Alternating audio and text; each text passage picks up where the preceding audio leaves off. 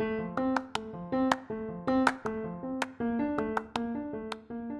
el primer precoloquio internacional de núcleos de enfermería, la doctora Claudia Leija nos habló sobre el fortalecimiento del rol ampliado de enfermería en México. El primer punto que tocó fue la atención primaria a la salud, en donde nos habló sobre 11 funciones esenciales de la atención primaria a la salud. El primero fue el seguimiento, evaluación y análisis de la situación de la salud en México. También la vigilancia de la salud pública y control de riesgos y daños en la salud pública. El tercer punto es la promoción de la salud con énfasis en enfermedades no transmisibles. Como sabemos en México, las enfermedades crónicas como diabetes e hipertensión son de las principales causas de muerte de nuestra población. Eh, como en primer lugar tenemos enfermedades del corazón, en segundo diabetes mellitus, tumores malignos. Entonces es importante fortalecer esta parte de la promoción a la salud. Eh, como cuarto punto tenemos la participación de la comunidad eh, a través de estrategias de municipios saludables, haciendo partícipes o involucrando a las comunidades en la toma de decisiones respecto a su salud. Otra de las funciones de la atención primaria de salud es el desarrollo de recursos humanos y capacitación en salud, también la evaluación y promoción del acceso equitativo a los servicios de salud, garantizar la calidad de los servicios de salud, tanto individuales y colectivos, y también esta parte que se trató durante el precoloquio o un punto importante en este coloquio que fue la investigación, el desarrollo e implementación de soluciones innovadoras en salud. Eh, se nos habló que en el primer nivel de atención debería de atenderse al 80% de la población, más sin en cambio tenemos que el recurso humano no se encuentra en el primer eh, nivel de atención, Solo tenemos el 20% del personal de enfermería eh, centrado en esta parte del primer nivel de atención, cuando deberíamos tener un 80% del personal. Entonces, uno de los objetivos es incrementar este número de personal en el primer nivel de atención.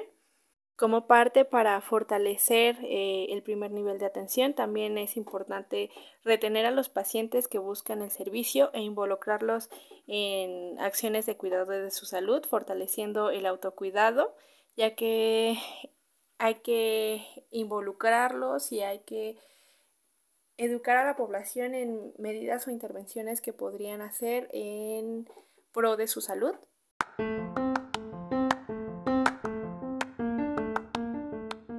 Pero regresando al punto de la necesidad para amortiguar la escasez de recursos humanos en enfermería, se realizaron diversas propuestas. Eh, como primer propuesta tenemos incrementar la cantidad de enfermeras, ya que contamos con 2.6 enfermeras por mil habitantes y el objetivo sería llegar a 3.5 enfermeras por mil habitantes. Eh, para ello habría que invertir en la formación de enfermeras especialistas, expandiendo su rol para obtener eh, múltiples resultados de desarrollo que favorezcan la oferta del servicio y favorecer las condiciones de trabajo de estas enfermeras. Eh, respecto al rol ampliado, primero se investigó cuál era el estado actual del nivel académico del personal de enfermería. Y bueno, con rol ampliado de enfermería, como lo define el Consejo Internacional de Enfermeras, es el por lo menos contar con un nivel de maestría en donde encontramos que eh, eh, más del 40% del personal de enfermería cuenta con el grado de licenciatura, pero solamente el 3.48% cuenta con especialidad. Entonces esto nos da nos deja ver que el rol está en proceso de seguir ampliándose y hay que es necesario orientar a las enfermeras especialistas o dirigirlas al primer nivel de atención para fortalecer este, esta parte. También se nos habló que en el primer nivel de atención el personal de enfermería no está siendo aprovechado al máximo y habría que buscar la manera de transformar esto. También se nos habló sobre la estrategia de enfermería de prácticas avanzada en México en donde eh, se consideraron el eje laboral, el eje educativo y el eje legal. En el eje laboral se hizo un análisis epidemiológico de la fuerza de enfermería y el desarrollo de un marco de competencias e inclusión de los equipos de salud, es decir, cuál va a ser el hacer o qué pretende o qué se pretende con este rol de enfermería y cómo se va a insertar a las enfermeras en un equipo de salud interdisciplinario para la atención de salud. También el eje educativo, que donde se considera quién va a formar a estas enfermeras eh, con una certificación y desarrollo de competencias. Eh, con, esto se va a hacer eh, mediante la colaboración con universidades para la formación formal y complementaria de las enfermeras en donde se busca que las egresadas de la licenciatura de enfermería ingresen a la maestría eh, de enfermería de prácticas avanzadas, maestría que al momento solo está autorizada en la Universidad Autónoma Metropolitana. Y también eh, se expuso el eje legal, que es el desarrollo de documentos normativos para proteger la práctica de la enfermería de práctica avanzada en el Sistema Nacional de Salud.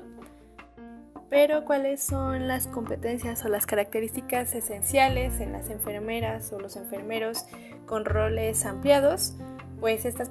enfermeras o enfermeros deben eh, incluir experiencia clínica, que tengan la capacidad de tomar decisiones, eh, que tengan un liderazgo ejecutivo, un compromiso para mejorar la salud de las personas a nivel individual o familiar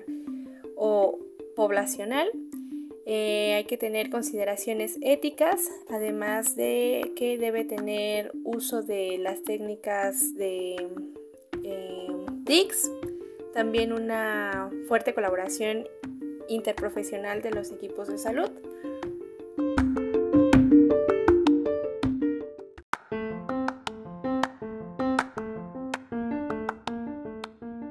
Posteriormente, el doctor José Ramírez nos habló de cuáles son las prioridades de investigación según el Consejo Internacional de Enfermeras, en donde las necesidades de investigación están fuertemente relacionadas con las necesidades de la población, con las demandas que tiene la sociedad en relación a la salud para de esta manera, a través de la investigación, poder generar evidencia que realmente eh, repercuta en mejorar la calidad y la atención de la salud. Entonces, la agenda de prioridades de investigación del Consejo Internacional de Enfermeras tiene que ir ligado a estas necesidades de la población y en este sentido se enumeraron aquellas que hacen referencia a aspectos que van ligados a determinantes sociales que tienen fuerte incidencia en la calidad de salud, y como primer punto se tocó la cobertura sanitaria universal, en donde el acceso universal a la salud no tiene que ser una posibilidad, sino más bien una obligación de parte de los gobiernos que favorezca de manera equitativa el acceso a la salud para todas las personas. Y para ello es necesario crear planteamientos innovadores en materia de formación y desarrollo y retención del personal sanitario, contar con mayor y mejor preparado número de profesionales de salud, e intentar retenerlos en la atención o formarlos en la atención primaria ya que es un papel fundamental en el sistema de salud. Las enfermeras bien podrían ser líderes en este desarrollo de iniciativas innovadoras y con el apoyo de los gobiernos lograr transformar la atención primaria y lograr prestar servicios integrados y centrados en las personas. Otro aspecto importante en las prioridades de investigación es en cuanto a los profesionales de salud. La OMS generó evidencia que dice que el número de enfermeras altamente cualificadas es directamente proporcional a los índices de morbimortalidad, por lo tanto, en cuanto más enfermeras tenemos, la salud de la población va a ser mejor. Eh, otro punto es la resistencia a antibióticos. Este es un foco importante de investigación ya que es una amenaza para la salud global y del desarrollo humano. Eh, las consecuencias de la resistencia a antibióticos son mm, que cada vez es más complejo elegir un mejor tratamiento ante infecciones bacterianas esto causado por un uso indiscriminado de antibióticos que favorecen la resistencia bacteriana y esto ha causado que las enfermedades sean más prolongadas y a su vez necesiten de cuidados más prolongados e intensivos y que eh, a la larga se hayan provocado muertes que pudieron haber sido prevenibles. Eh, otro punto importante de investigación es la salud mental, que es un elemento fundamental en la sociedad. Eh, aspectos como el aislamiento o soledad tienen efectos negativos en la salud de las personas, ya que eh, afecta la respuesta inmunitaria del organismo y por ello se es más susceptible a contraer enfermedades víricas, además que la, la soledad aumenta la tristeza y esta tristeza empeora al mismo tiempo el sistema inmunitario, aumentando el riesgo de distorsión de la percepción, de ansiedad, depresión, agresividad y suicidios. Y por ello es importante fortalecer la investigación que podría realizar enfermería en este ámbito de la soledad. Otro punto importante fue la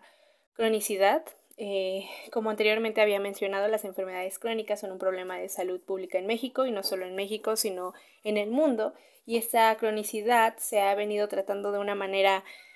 mm, medicalizada y no se ha logrado enfrentar la enfermedad desde una perspectiva de la prevención y la promoción para evitar estas enfermedades. Y esta rama es una rama que requiere una permanente y creciente demanda de cuidados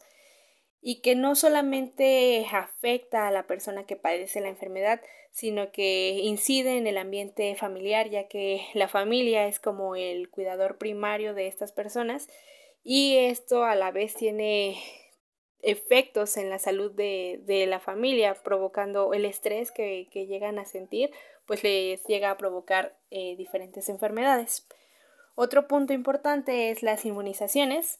Eh, como personal de enfermería tenemos la obligación de aportar mucho a este campo de investigación. En la actualidad, por las redes sociales y la existencia de información falsa, se van creando grupos antivacunas que lo único que van haciendo es haciendo que enfermedades que ya habían sido erradicadas reaparezcan y sean un problema para la salud pública.